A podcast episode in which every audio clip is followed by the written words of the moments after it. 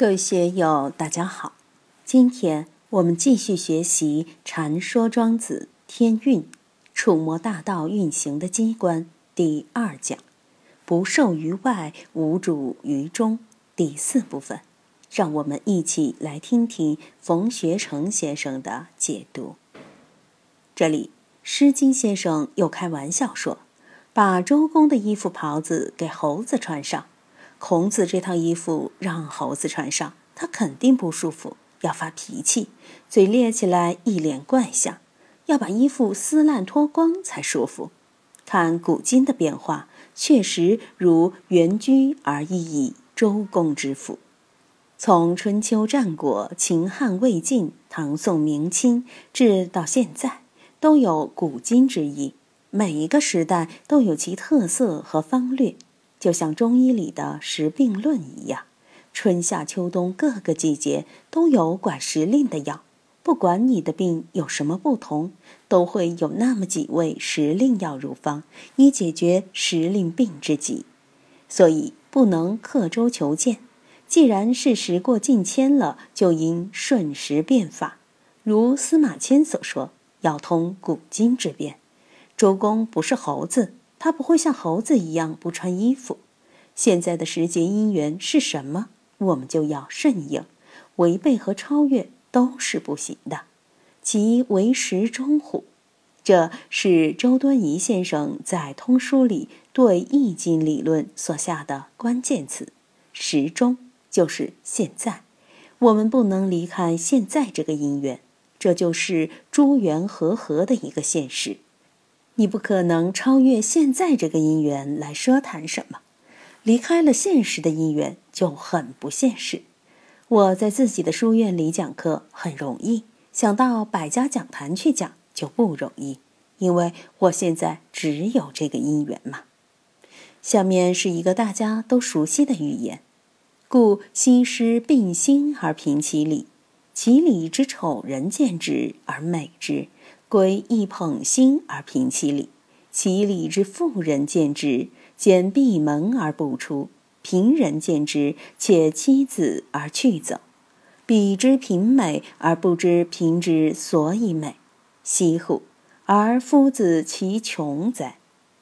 西施是古代公认的美女，她有胃病，经常胃痛，痛得厉害，眉头都皱在一起了。但咱家一看。哇，比平常还漂亮，更加楚楚动人。林里有一个丑女看到了，就想：难怪西施这么漂亮，众人都喜欢她。原来是因为她天天都皱着眉头，捂着胸口啊。归一捧心而平其理，于是他也捂胸皱眉，满街去招摇过市，展示一番。其理之妇人见之。见闭门而不出，街坊邻居中有钱的看见他，赶快把门关起，窗户紧闭，怕其形象污染心灵，晚上做噩梦。贫人见之，且妻子而去走；穷人看见他，马上将自己的老婆带走，怕自己的老婆也去模仿，变成丑八怪，大家都逃之夭夭。最近看一则报道。有一家人是刘德华的粉丝，跑去香港与刘德华照了一张相，还不满意，认为没有单独宴请他们，没有被他们追星的行动所感动。刘德华的粉丝很多啊，怎么可能给他们一家人特殊待遇呢？结果老爷子想不通，愤然投海而死。女儿就向刘德华索赔五十万，为华仔而来，为华仔而死。必须要五十万的慰问金，为达目的，家人竟弃尸而归。这种追星的人肯定精神有问题，一家人都有问题。这也是东施效颦现代版，不过更加惨烈悲壮。在云门寺也是这样，老和尚的威风气质，有的出家师傅看见了很仰慕，但你要去玩老和尚的派头。那不是东施效颦吗？老和尚的言行举止，大家看到就很舒服。你去模仿，别人只会觉得莫名其妙。怎样才能不犯这个毛病呢？彼之平美而不知平之所以美。丙烯诗之所以美，是因为它本来就美。就像梅兰芳唱戏，有次唱走调了，大家还认为是创新，比以前更好了。有些大书画家偶尔败笔，外边捧场的人却认为这是一种超越，是神来之笔，因为他们本身无破绽，达到了一定的境界后，哪怕是败笔，也善于补救。让你仍然感觉到很美，因为它近乎其神也，达到了那个境界。其他人不行，要去照本宣科搞一通，就画虎不成反类犬，反而成了笑柄。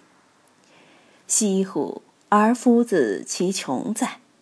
这是通过道家的思想对孔子推行的三代宪章文化进行讥讽。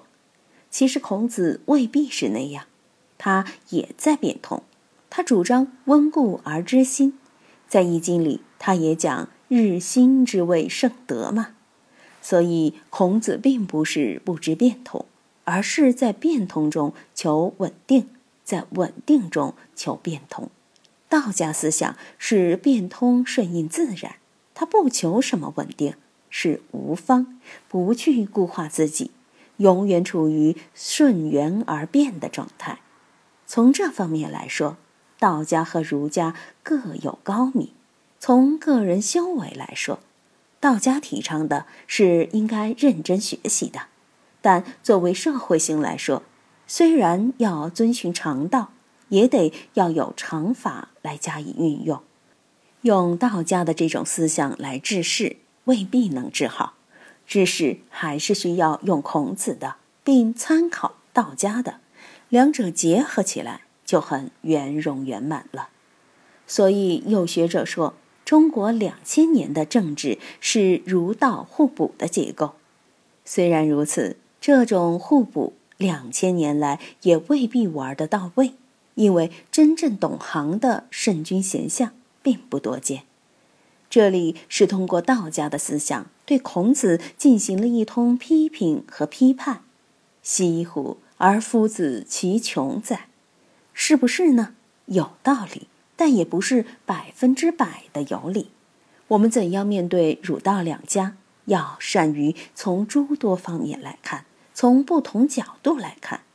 我还是觉得庄子的“可乎可，然乎然”比较实在，该怎样就怎样。要善于适合时节因缘，在我们的时节因缘中，该做事就做事，该固定固化的就要固定固化，不能固定固化的就千万不要去固定固化。在灵性灵感上要天马行空，不拘一格。面对具体因缘时，要老实人办老实事，实实在在做人，实实在在做事，这样才行。今天就读到这里，欢迎大家在评论中分享所思所得。我是万万，我在成都龙江书院为您读书。